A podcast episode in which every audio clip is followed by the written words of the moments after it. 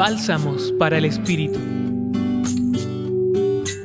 En el Evangelio de hoy, Jesús muestra la potestad que ha recibido y cómo su manera de ser no es otra cosa que la presencia del ser y que hacer del Padre entre nosotros.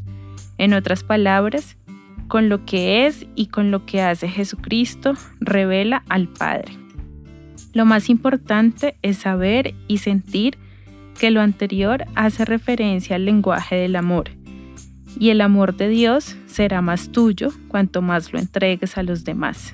El Papa Francisco nos dice claramente, el amor transforma, las cosas ordinarias, cuando se hacen con amor, se vuelven extraordinarias.